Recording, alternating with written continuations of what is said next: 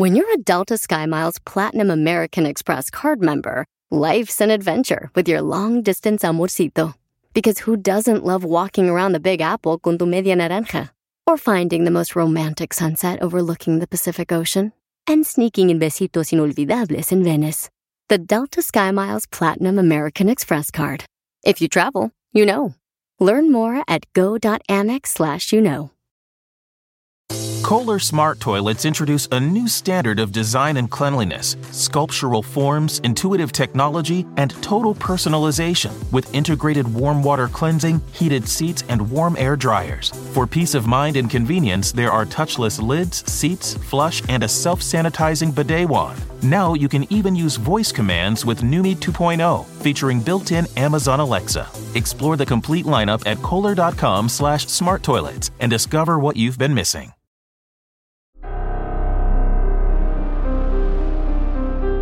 En Código Misterio encontrarás temas relacionados con energías, cuarzos, sanaciones, meditación, ovnis, fantasmas, pirámides, misterios inexplicables, culturas antiguas y continentes desaparecidos. Pero también nos remontaremos al conocimiento de nuestros ancestros para vivir una vida más sencilla pero plena. Bienvenidos.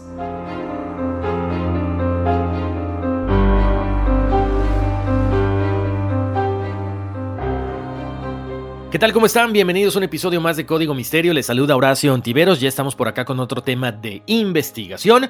Como siempre, los invito a que me manden sus fechas de nacimiento con el día, el mes escrito en letra para que sea más fácil y el año junto con su nombre completo para que yo les diga cuál es el horóscopo azteca a cuál pertenecen o también su numerología o si quieren las dos, no hay ningún problema. Escríbanme a contacto arroba códigomisterio.com, fecha de nacimiento, nombre completo y eso es todo. Por supuesto, chequen las redes sociales de Código Misterio, Facebook e Instagram. Estamos tal cual como Código Misterio. No se les olvide pasar la voz de que estamos en todas las plataformas de audio, Apple Podcast, Google Podcast, Spotify, Pandora, iHeart, etc. El día de hoy vamos a platicar acerca de algo bien interesante. De hecho, los invito a que si a ustedes les gusta este tema, este, bueno, este grupo, esta secta, como le quieran llamar, que son los druidas, hicieron un horóscopo, pero tiene que ver más que nada con los 21 árboles sagrados que ellos tenían y esto se relaciona con cada estación del año o la época del año donde florecen, entonces este vendría siendo como un complemento del horóscopo azteca de la numerología. Si les late, si les gusta que hablemos del horóscopo druida o en este caso que les diga cuál es el árbol al cual ustedes corresponden, avísenme y trataremos de implementarlo próximamente. Como les decía hace ratito, vamos a platicar acerca de los druidas. ¿Qué pasa con ellos? ¿Eran brujos nada más? ¿Eran hechiceros? ¿O había otra cosa detrás de este grupo?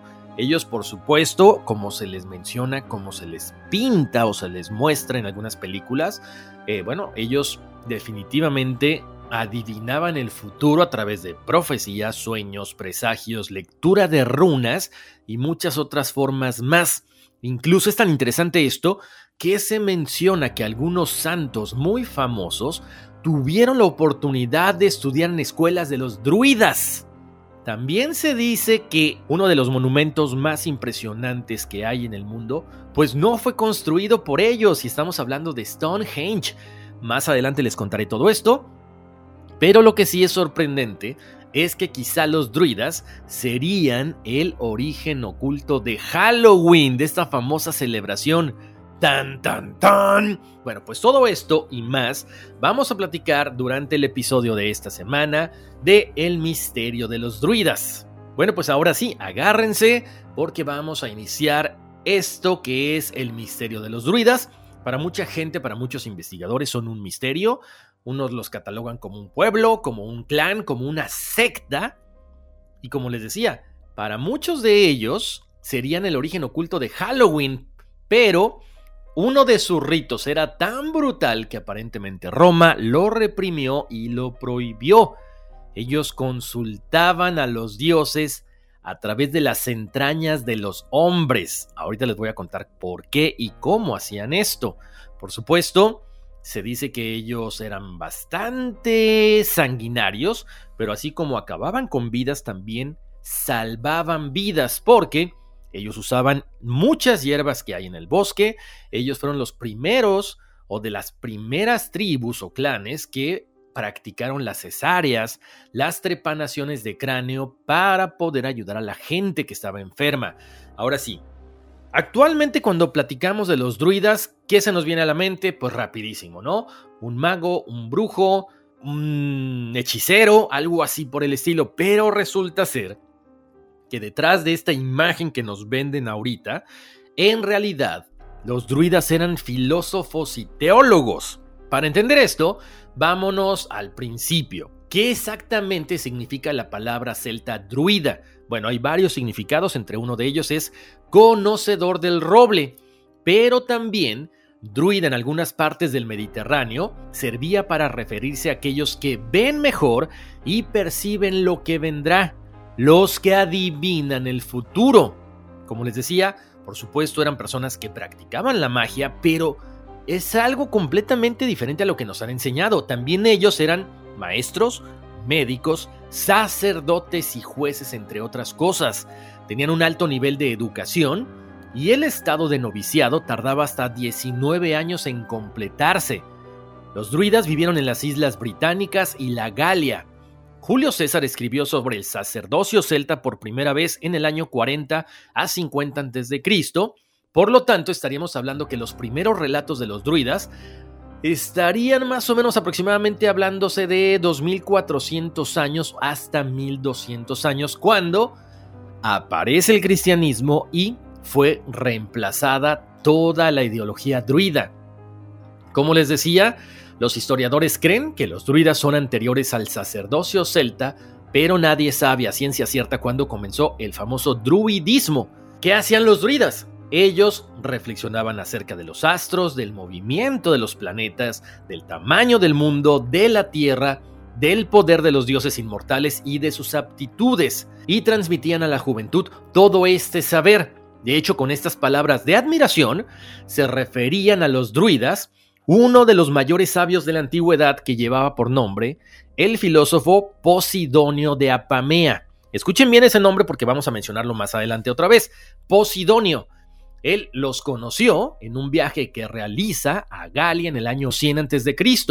Él redactó un informe donde describía a los druidas con palabras exactas que, dicen, eran filósofos y teólogos nada que ver con el concepto que nos han vendido últimamente en los últimos años, como magos, como hechiceros, como sacerdotes de una religión ancestral y hasta cierto punto muy obscuros, ¿no?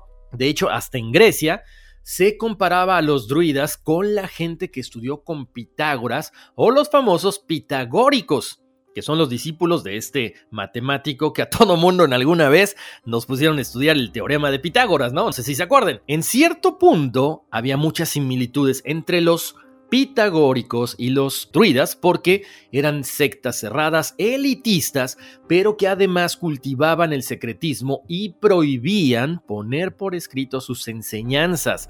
Todo se transmitía oralmente y esa es una de las cosas que el druidismo no se conoce a profundidad porque no hubo vestigios que quedaran como tal. De hecho, monumentos que construyeron los druidas se hacían en madera precisamente para que no dejaran una huella. Entonces, ese es el problema de que no encontramos tanta, eh, tanto conocimiento, tanta verdad acerca de ellos.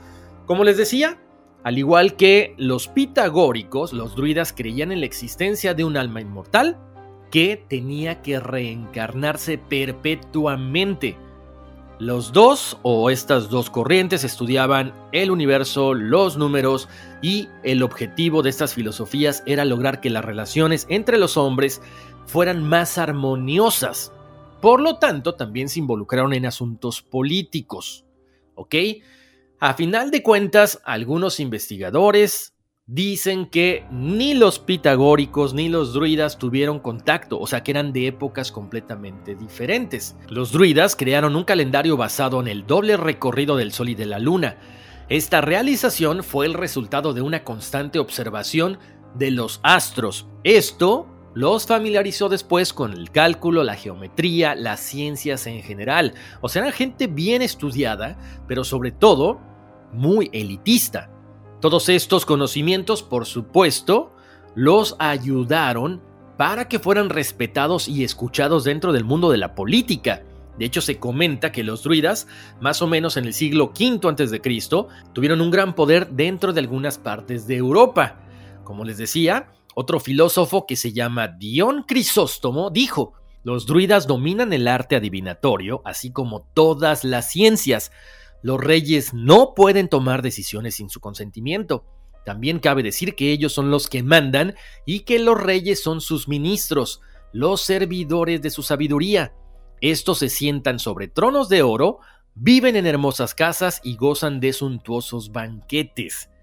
Hace rato les mencionaba a Posidonio. Él llevó a cabo algunas investigaciones de todo tipo, desde geográficas, históricas, meteorológicas, porque afirmaba que había convivido con ellos, con los druidas.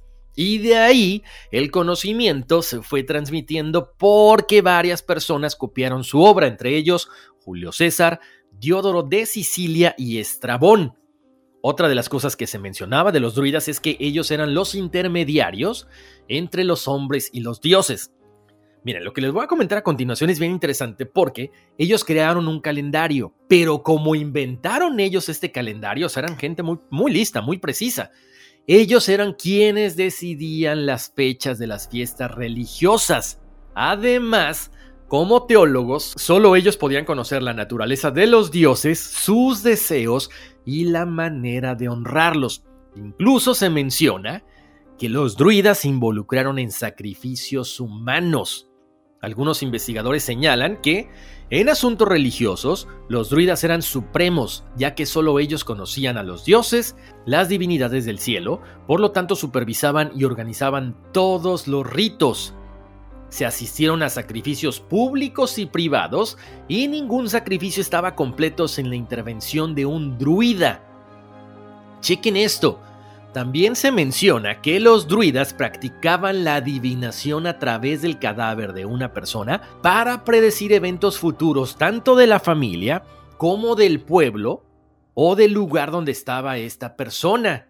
Incluso, arqueólogos recientemente creen que las momias de los pantanos están asociadas en gran medida con el sacrificio druídico. Sus hallazgos se basaron en que dentro del estómago de estas personas había ropa, había joyas. Por lo tanto, significaría que incluso los reyes nunca pudieron anular el poder de los druidas y que voluntaria o forzado se convirtieron en sacrificios. O sea, los druidas tenían muchísimo poder. Hay una leyenda que se llama el hombre de mimbre y esta leyenda la comentó y la compartió Julio César, donde el sacrificio realizado por los druidas era increíblemente sanguinario. Pongan atención, ellos construían una figura humana gigante con varias ramas, con todo tipo de vegetación. Hagan de cuenta como un tipo caballo de Troya y la rellenaban con criaturas vivas. Ojo, podía ser el caso de bueyes, de cerdos, de corderos, pero también la rellenaban con seres humanos.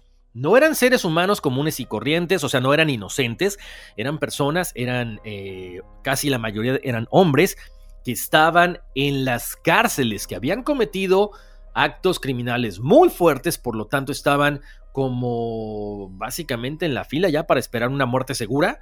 Entonces ellos los sacrificaban, pero incluso también se comentó, específicamente Plinio, dijo que algunos druidas eran caníbales, que una vez que este hombre de mimbre se quemaba, ellos comían la carne de sus enemigos. Continuando con los druidas, Posidonio también revela que ellos eran expertos en ciencias naturales, física, química, geología, botánica, zoología, y al igual que los griegos, especulaban sobre la composición de la materia. Específicamente, creían poder aislar el aire, el agua y el fuego. Según Plinio el Viejo, los druidas clasificaron las especies vegetales y animales, pero sobre todo también los usos que podían darles a cada uno de ellos. Incluso se habla mucho de que ellos comenzaron a usar el famoso muérdago y todas las propiedades que tiene esta planta. Si ustedes no saben qué es el muérdago, en investigaciones actuales se ha demostrado que esta planta posee grandes poderes terapéuticos, sobre todo en el tratamiento de ciertos tipos de cáncer. En el campo de la agricultura desarrollaron el famoso abono con estiércol, mientras que en la metalurgia se les atribuye la invención del hierro forjado y de la hojalata. Algo importante que quiero recalcar es que, como les decía hace rato, ellos tenían mucho poder, ellos eran muy, eh, muy inteligentes, se pasaban el conocimiento en forma oral, por lo tanto, sabían específicamente lo que estaban haciendo, por lo tanto, se vieron implicados en la vida política, pero también en la vida económica de su sociedad. Ellos tenían recursos de todo tipo, intelectuales, técnicos, negocios, dinero, por lo tanto, ellos se dedicaban a negociar y redactar tratados entre diferentes pueblos. Además, tenían un estatus cívico muy alto. Ellos no pagaban impuestos y además no tenían ningún tipo de obligación militar. Ellos cada año se reunían en una gran asamblea, debatían sobre cuestiones teológicas, avances científicos y cada año se elegía un gran druida, que era básicamente un jefe político que conservaba su título hasta su muerte. En esta asamblea, los druidas, como les decía, también eran jueces, impartían justicia y los pueblos se comprometían a acatar las decisiones tomadas por ellos. Como todo, hay un momento en que los druidas comienzan a bajar su poder político, porque resulta ser que con el crecimiento de la cultura romana, Muchos productos llegaban hasta estas zonas. Por lo tanto, la gente fue terminando con las creencias tradicionales precisamente de los druidas. Entonces la gente que tenía tanta fe en los druidas dijeron, ¿sabes qué? Es que no es cierto. El cristianismo está entrando, el cristianismo es algo que debemos adoptar, así que poco a poco se les fue relegando a que eran brujos y hechiceros. ¿Qué pasa después con la conquista romana? Precisamente los druidas fueron eliminados y es cuando se empieza a instaurar el cristianismo en toda Europa. Los últimos druidas fueron desapareciendo, algunos lograron huir de ahí, pero, como les decía, se les relegó a divinos, brujos, ya no eran los teólogos ni filósofos de antes. La mayoría de los relatos históricos que tenemos hasta nuestros días no fueron escritos por druidas, o sea, fue de gente que alguna vez tuvo contacto con ellos, que alguna vez escucharon precisamente de este grupo, este clan o como le quieran llamar. El sacerdocio celta finalmente se convirtió en un pueblo conquistado en el año 60 después de Cristo, cuando el gobernador romano de Inglaterra, Seutonius, ataca la isla de Anglesey con la esperanza de que los druidas sobrevivientes se extinguieran y por supuesto el plan tuvo gran éxito, solamente algunos lograron huir de ahí. Ahora, fíjense cómo son las cosas, porque a pesar de que los druidas siempre se les menciona como hombres, o sea, en masculino, había mujeres y eran pieza muy importante dentro del grupo. Se menciona que las druidesas eran guerreras, estrategas, pero también eran excelentes en el uso de la adivinación. La mayoría de las prácticas adivinatorias druídicas eran realizadas por mujeres, las cuales tenían o daban a conocer profecías, sueños, augurios, presagios, echaban la suerte, pero además también leían el futuro en los homóplatos, en los huesos del ganado. Hay un profesor muy importante dentro de este relato, Jan Markle, que él dice en la obra que escribió La mujer celta, cuando Roma extendió su imperio sobre todo el Mediterráneo y parte de Europa occidental, tuvieron cuidado de eliminar todo lo que pudiese dañar su organización sociocultural, porque los druidas representaban una amenaza absoluta para el Estado romano, porque su ciencia y filosofía contradecían peligrosamente la ortodoxia romana. Los romanos consideraban a las mujeres portadoras de niños y objetos de placer, mientras que los druidas incluían a las mujeres en su vida política y religiosa, o sea, les daban mucho poder. Y de esto quiero hablar a continuación porque fíjense cómo son las cosas. Hay relatos que dicen que en el siglo III una mujer, una druidesa, vaticinó a Diocleciano que no sería emperador hasta que hubiese matado al jabalí. Diocleciano reunió al ejército y con sus propias manos mató a Aper en presencia de los soldados para que se realizara la predicción del druida. También Lamprido hizo referencia a la habilidad de una druidesa, quien predijo la muerte del emperador Alejandro Severo. Y también encontramos otra anécdota que relata cómo Aureliano consultaba a las druidesas galas para conocer el futuro del imperio y de sus descendientes. Sin embargo, todas estas referencias proceden de un periodo muy tardío en el que el druidismo ya era casi cosa del pasado, ya se había instaurado el cristianismo. Pero no por eso deja de ser importante la presencia de las mujeres dentro de este grupo. Otra cosa que también encontramos acerca de las famosas druidesas o mujeres druidas es truenos y relámpagos entran tres brujas. Si ustedes han leído la obra de Shakespeare que se titula Macbeth o Macbeth, ahí precisamente no hay que olvidar que esta obra tiene tintes históricos que se ambientan en el famoso país de Escocia, que además tiene profundas raíces celtas. Ahí es precisamente donde estas brujas van surgiendo en los relatos, donde se pueden apreciar todos los rasgos que describieron los escritores.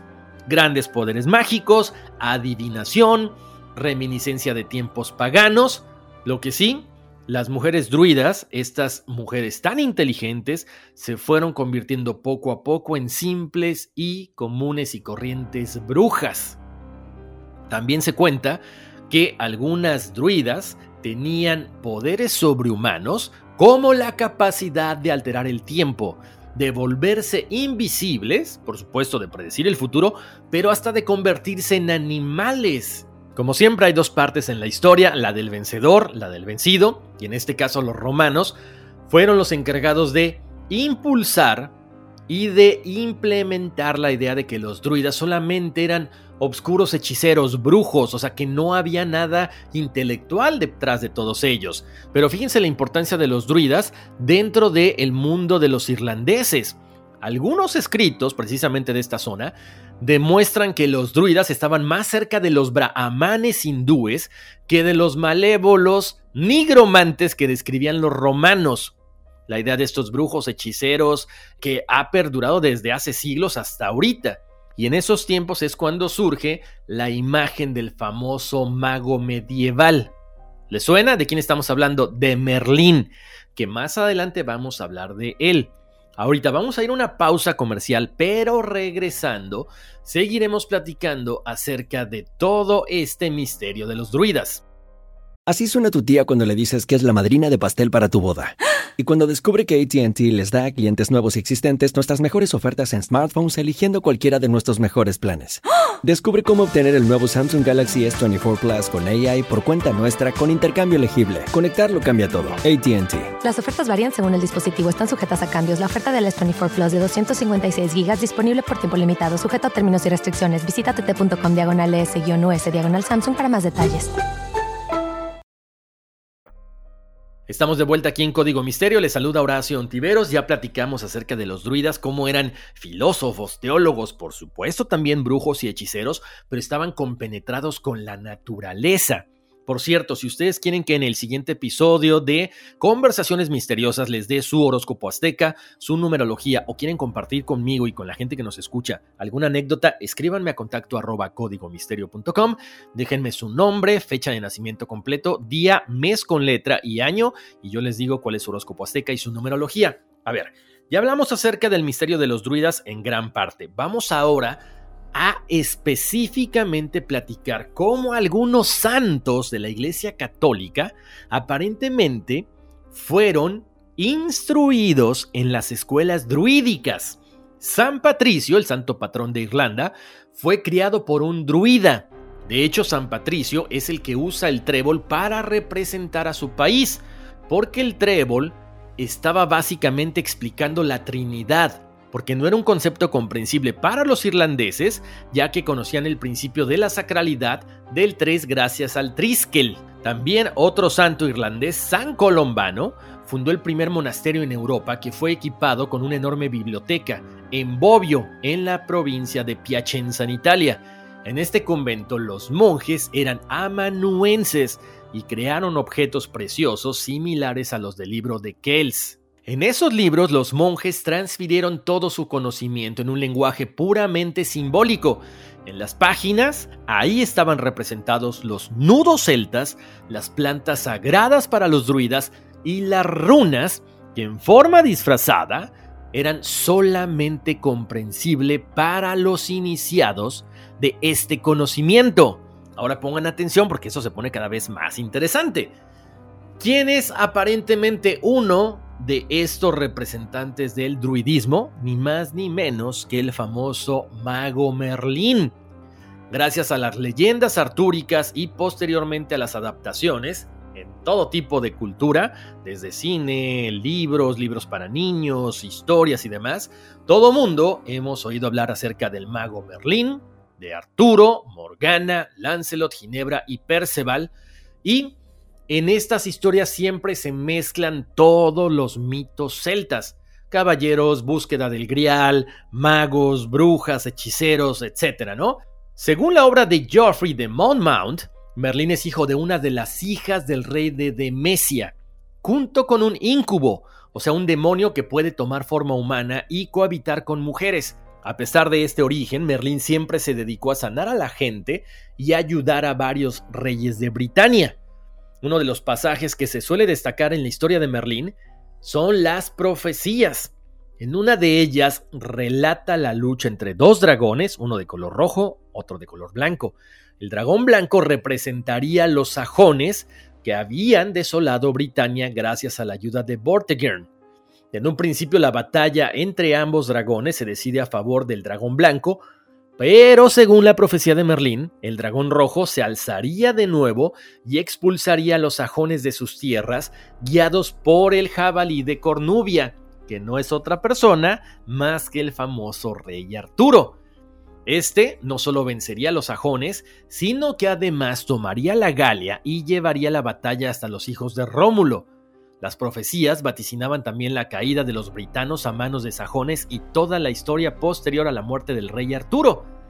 ¿Cómo la ven? ¡Tan, tan, tan! Aparentemente, los druidas también estuvieron muy relacionados con los caballeros templarios. Si no han escuchado ese episodio, vayan a buscarlo, búsquenlo ahí en todos los que tenemos en Código Misterio, en todas las plataformas de audio. Les cuento, esta orden de los Caballeros Templarios fue oficializada por San Bernardo de Claraval en el año 1128, que fue el monje que escribió la regla y obtuvo el reconocimiento del Papa. Pocos saben que unas décadas antes, en el año 1088, Pierre de Bruys, que fue un gran druida, además de monje cristiano, levantó a la gente en Saboya y en Languedoc predicando un cristianismo conforme a la tradición. Por supuesto respetando los evangelios, pero también atacaba a las ricas abadías y al clero. Precisamente es por eso que Pierre sufrió una condena muy severa. En el año 1147 fue quemado en la hoguera porque él solía quemar cruces. El rechazo de la cruz se debió al hecho de que Pierre creía que Cristo no había muerto y que por lo tanto no se debía idolatrar un instrumento de muerte que además ni perteneció a Jesús. Murió junto con su discípulo Henry de Toulouse y desde ese momento, dada la intransigencia de la Iglesia de Roma, los colegios druídicos se escondieron haciendo votos dentro de la orden benedictina. Algunas fuentes afirman que Bernardo de Claraval fue el también gran druida de la Galia y que precisamente esto había favorecido la absorción de los druidas de la época dentro de la regla benedictina. Por otro lado, no era la primera vez que una orden iniciática encontraba refugio dentro de otra orden, fuera similar porque hablando de la elección de los pocos caballeros templarios que escaparon al arresto en 1307 que huyeron a Malta y Portugal, a final de cuentas ellos se convirtieron en los caballeros de Malta o caballeros de San Juan. Entonces, fíjense cómo son las cosas, no siempre un tema nos lleva a otro. Desde este punto de vista, por lo tanto, podemos entender el trabajo de San Malaquías, quien era obispo irlandés en Armagh, que formuló profecías basadas en las tablas astrológicas druidas y que confió a su amigo San Bernardo en su lecho de muerte. Encontrarás más cosas en el bosque que en los libros. Los árboles, las piedras te enseñarán lo que los maestros no pueden enseñarte. ¿Crees que no puedes succionar la miel de la piedra? ¿El aceite de la roca más dura? ¿No fluyen las colinas con leche y miel? ¿No están los valles llenos de trigo? Con esto decía que todo el conocimiento estaba precisamente en los bosques de los cuales los druidas siempre estuvieron interesados en estudiar. También San Bernardo fue muy famoso porque en su sello personal se encuentra una serpiente escapando de un jarrón roto.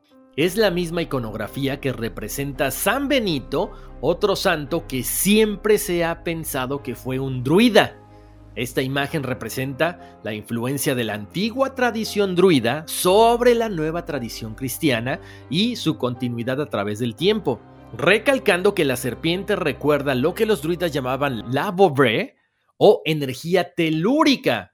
Por lo tanto, ahí está la clara intervención y la mano de San Bernardo de Claraval, que tenía raíces en el mundo druídico, junto con los caballeros de la Orden del Templo, en todo el conocimiento y la forma en que guardaban y custodiaban algunos secretos de los druidas. Otro de los ejemplos que se menciona es que el lugar donde erigían una catedral templaria siempre era en función del lugar donde se encontraban los menjires más importantes de la zona. También por esta razón, los altares de las catedrales templarias más importantes estaban orientadas al este, igual que los menjires. Ahora déjenme explicarles algo para la gente que no sabe qué son los menjires. Son estas piedras hincadas o metidas en la tierra verticalmente y que estaban alineadas en el campo. Parece que tenían diferentes funciones, algunas como para marcar territorio, delimitar campos de cultivo, pero eran muy famosas en algunas partes de Europa. De hecho, como les decía, ahorita vamos a platicar, para muchas personas, para muchos investigadores, mencionan que Stonehenge pudiera ser un tipo de menjir. Ahora, otra de las cosas que está muy presente con los druidas, con los caballeros del templo, es precisamente el famoso laberinto y vamos a hablar acerca del el laberinto de Chartres, donde se encuentra quizá el laberinto más famoso del mundo. Chequen la ilustración que está en código misterio para que me entiendan un poquito más. Este laberinto tiene 12 círculos blancos, 12 círculos negros, que en realidad, si se viera en forma tridimensional, representaría una espiral. En el centro del círculo o de la espiral encontramos una flor con seis pétalos unidos a su tallo. Esto simbolizaría lo siguiente. Lo primero es que el laberinto más antiguo del mundo data del periodo neolítico, 8000 al 4000 antes de Cristo, y se encuentra tallado en un menjir precisamente en Italia, que era tierra celta en esos momentos, exactamente en Valcamónica. El segundo es que todo el conocimiento druídico se desarrolló en torno a la figura del espiral, Solo pónganse a pensar en el famoso triskel. Para los que no sepan lo que es el triskel, chequen la ilustración en las redes sociales de Código Misterio, porque el triskel es algo importante para los celtas porque el número 3 era el número sagrado para ellos, representaba la perfección y el equilibrio y era el símbolo supremo para los druidas. El tercer punto es que precisamente en este laberinto se representan 24 círculos. El centro del laberinto de Chartes, recuerdan, 24 runas más la runa número 25 que es la runa blanca. Y ahora sí agárrense porque vamos a platicar acerca de las runas, otra forma de adivinación. Ahí sí les cuento. Ustedes saben que yo leo tarot, pero nunca he leído runas, nunca me ha llamado la atención, pero con esto que investigué creo que por ahí podríamos de repente interesarnos un poquito más en esta situación. A ver, las runas celtas eran pequeñas piedras que precisamente tenían grabados símbolos rúnicos en color dorado, las cuales guardaban los secretos de la filosofía de los celtiberos. Eran empleadas por los druidas para transmitir en clave sus conocimientos y también precisamente para conocer el futuro. Vamos a platicar acerca de Stonehenge. ¿Lo construyeron o no lo construyeron los druidas? ¿Qué creen? Ay, aparentemente no. Definitivamente, ese es uno de los monumentos yo creo que más importantes, más icónicos del mundo, pero muchas hipótesis decían que habían sido construidos por este clan, pero resulta que algunos arqueólogos e historiadores sostienen que Stonehenge no fue una creación de los druidas con el propósito de realizar ceremonias religiosas, como dicen muchas teorías hasta el día de hoy, porque, ahí les va, este lugar fue edificado hace aproximadamente entre 4.000 y 5.000 años, mientras que los registros escritos de los druidas solamente se remontan a 2400 años. Por lo tanto, el protagonismo de los druidas podría tratarse de una nueva leyenda, pero sin base científica, Stonehenge.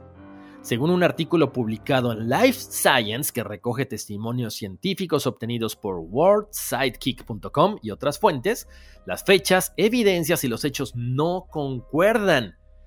Por lo tanto, sería necesario explorar otros caminos para llegar a descubrir, si es que fuera posible, quién construyó este monumento para Mike Parker Pearson, profesor de University College London y autor de distintos estudios científicos sobre Stonehenge, entre ellos uno publicado a fines del 2021 y otro en el 2013, ambos en la revista Archaeology International, no hay evidencia que vincule a los druidas con Stonehenge porque además él menciona un importante detalle. Los autores clásicos se refieren a los antiguos druidas que adoraban solo las arboledas, sin mencionar ningún vínculo entre estos sacerdotes y los monumentos de piedra en general, mucho menos en Stonehenge. Ahora, también está el profesor Mike Parker Pearson y la doctora Christy Willis que dicen que Stonehenge sirvió como un cementerio de élite para las personas que vivían a muchos kilómetros de distancia durante la época de construcción, según una nueva investigación que explican en un artículo publicado en el medio británico Express. Incluso hay personas que creen que ahí estaría enterrado el famoso rey Arturo. Si quieren conocer más acerca de Stonehenge y toda la magia que hay en este lugar, los invito a escuchar ese capítulo, en especial ese episodio que está alucinante porque hay desapariciones, cosas sobrenaturales que se han vivido ahí. Al principio de este episodio, de este podcast, les comentaba que, bueno, quizá hasta cierto punto Halloween tendría origen, un origen oculto en algunas celebraciones de los druidas. Vamos a platicar de eso. Les cuento, esta celebración celta se llamaba Samhain o Samhain, que era cuando los druidas rendían culto al dios de la muerte a través de la barbarie y de la crueldad. De hecho, era tan brutal que cuando las legiones romanas llegaron a la antigua Britania, decidieron prohibir una buena parte de sus ritos. Desde entonces, bueno, esta fiesta se ha ido transformando a lo largo de los siglos Existen algunas versiones sobre lo que ocurría en el Samhain. Lo que sí está claro es que en aquella fiesta los druidas llevaban a cabo sacrificios humanos con el objetivo de adivinar el futuro, cosa que se confirmaría con lo que el historiador Cornelio Tácito comentaba en sus escritos. Los druidas consultaban a los dioses en las palpitantes entrañas de los hombres. Hasta el día de hoy se desconoce el momento exacto en el que el Samhain comenzó a celebrarse, lo que sí es que se practicaba por parte de los hechiceros y estaba presente antes de la conquista romana en los lugares donde estaban los druidas. Según los autores John Ankenberg y John Weldon en su libro Facts on Halloween, los druidas vivían en el norte de Francia y las islas británicas. Era un pueblo que practicaba las artes ocultas y adoraban a la naturaleza a lo que atribuían cualidades animísticas o sobrenaturales. Esto lo comentan los expertos. Como pueblo, los druidas basaban una buena parte de su existencia en la naturaleza. Los celtas daban una importancia enorme a los ciclos estacionales. Por lo tanto, el año se dividía en dos grandes épocas, el invierno y el verano solamente. La primera, el invierno, se asociaba con la muerte, la segunda con la vida. Por lo tanto, para conmemorar el paso de una a la otra, celebraban dos fiestas en honor a los respectivos dioses. En este caso, los celtas adoraban al dios Sol, que era Belenus, en Beltane, el primero de mayo, y adoraban a su otro dios Samhain, el dios de la muerte, el 31 de octubre. De esta segunda fiesta que se llevaba a cabo en honor al dios de la muerte es de donde se dice que proviene el actual Halloween, según afirma la mayoría de las fuentes, el festival de Samhain duraba tres días y tres noches, en el cual se conmemoraba el inicio de la estación muerta del año, donde los campos y seres vivos dormían a la espera de la próxima primavera. Al menos eso es lo que explica la doctora en historia, Margarita Barrera Cañellas, en su tesis Halloween, su proyección en la sociedad estadounidense. Podría parecer que esta fiesta era entendida como una celebración de segunda categoría. Al fin y al cabo, los pocos druidas consideraban al pueblo britano descendiente directo del dios de la muerte. Con todo, tan acierto como esto es que existen autores partidarios de que Samhain era únicamente el nombre que se le dio a la festividad y no el de ninguna deidad. De los 400 nombres de dioses celtas conocidos, el que más se menciona es el de Belenus, Samhain, que es nombre específico del Señor de la Muerte, es incierto. Eso es lo que comentan Ankenberg y Weldon. Las creencias de los druidas afirmaban que en la noche del 31 de octubre, Samhain convocaba a los muertos para que pasaran al otro lado, es decir, del mundo de los fallecidos al mundo de los vivos. Sin embargo, estos espíritus podían llegar al más acá de dos formas diferentes, atendiendo a si habían sido buenos o malos durante los últimos meses. Si el dios consideraba que no habían cumplido con sus deberes, hacía que se reencarnasen en animales tras el ocaso, por el contrario, aquellos que habían obrado acorde a lo que quería la deidad eran libres de visitar a sus familiares con su forma humana y pasar horas en sus antiguos hogares antes de regresar al limbo. Además, la noche del 31 era considerada especialmente esotérica por los druidas.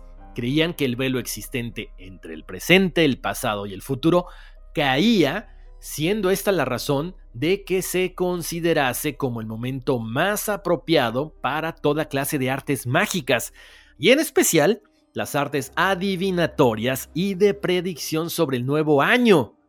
Era en definitiva una jornada mágica en el sentido más literal de la palabra en la que el miedo a los muertos se mezclaba con la esperanza de recordar a un familiar que hubiese dejado este mundo. Durante estas celebraciones los celtas practicaban otros rituales también.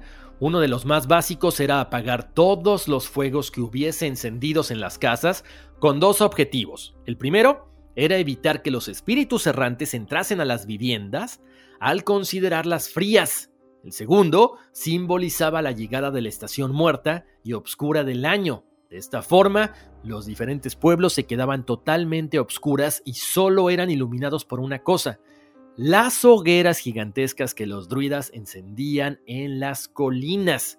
Esto simbolizaba el renacimiento de la naturaleza y de la vida durante la noche de Samhain. En estos nuevos fuegos se quemaban principalmente ramas de roble, que era el árbol sagrado de los celtas, también había ofrendas de frutos, animales y como les mencionaba, se dice que también de seres humanos. Al día siguiente, en las cenizas y restos de huesos calcinados, los druidas leían el futuro de la comunidad en el año que comenzaba. Así lo comenta la doctora en la historia de su obra. Básicamente con esto estamos llegando al final de este episodio del misterio de los druidas. Interesante, ¿no? Ahora, muchas personas me preguntarán, ¿Hay druidas hasta nuestros días? Bueno, sí, aparentemente hay druidas, pero son muy pocos. Quizás solamente son 200 grupos presenciales en todo el mundo. Como les decía, a lo mejor no se abren mucho a decir que son druidas porque el conocimiento que los druidas pasaban de generación en generación era solamente por la tradición oral, no escribían nada. Entonces nos queda la duda, ¿qué tan cierto puede ser el conocimiento de este grupo de druidas modernos? Con esto básicamente estamos llegando al final de este episodio del Misterio de los Druidas. Espero que les haya gustado como a mí. Y como les digo, la leyenda de los druidas se conecta con Halloween, con los magos, con los brujos, hechiceros, adivinación, Rey Arturo, Merlín. No cabe duda que esos hilos invisibles mueven el mundo y nos llevan de una cosa a otra. Oigan, pues como siempre los invito a que me manden su fecha de nacimiento, su nombre completo, si quieren saber su horóscopo azteca, si quieren saber su numerología, si de pronto les interesa que les diga cuál era el árbol sagrado que los druidas consideraban que pertenecía a su fecha de nacimiento, avísenme y con mucho gusto lo implementamos. ¿Les parece bien? Bueno, no nos despedimos, nos escuchamos en un ratito en el episodio de Conversaciones Misteriosas para darles horóscopo azteca, numerología y platicar acerca de algunos correos que me mandaron a contacto arroba códigomisterio.com. Les mando abrazos, bendiciones y vámonos, que aquí espantan.